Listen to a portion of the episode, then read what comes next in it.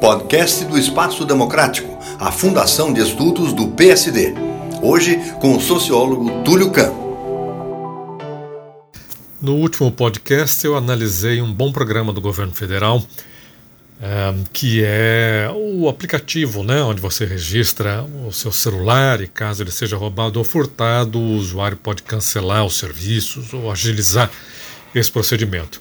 Agora eu vou falar um, sobre um outro projeto, né, o Bolsa Formação, uh, que na verdade é um projeto requentado, né, durante o governo Lula uh, e Dilma, parece que ele teve continuidade, era um programa para policiais, pagava uma bolsa mensal, o policial tinha que fazer aí alguns cursos e tal. A ideia em si é interessante, né? Curso online.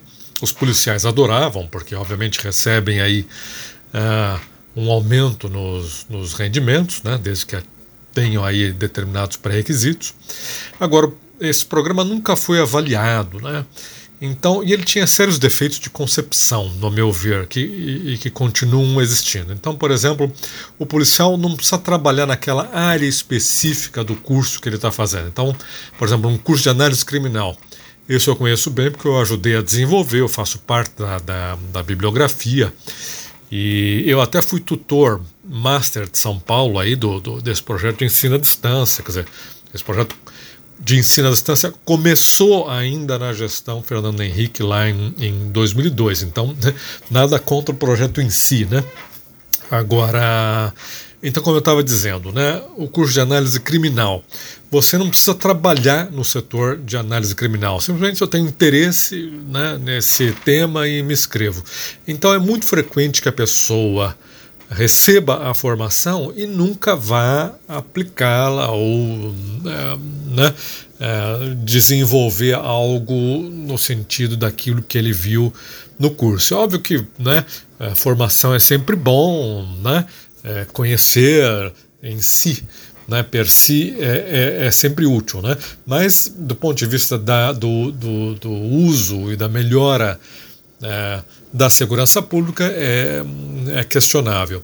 E nunca houve, então, uma, uma avaliação do impacto desse Bolsa Formação. E a gente está falando aí de um programa que durou anos, né, você teve literalmente centenas de milhares de policiais fazendo esses cursos, e a gente não sabe nem para a carreira pessoal né, dos policiais e nem para a Secretaria de Segurança ou para a Segurança Pública quais foram os ganhos obtidos. A gente está falando agora de um projeto novo, é feito com o ENAP, a Escola Nacional uh, de Administração Pública, já é uma melhora, porque antes era feito com uma empresa privada. Uh, hoje em dia também ele só tem cinco cursos, né? Uh, antigamente o cardápio de cursos era era muito maior.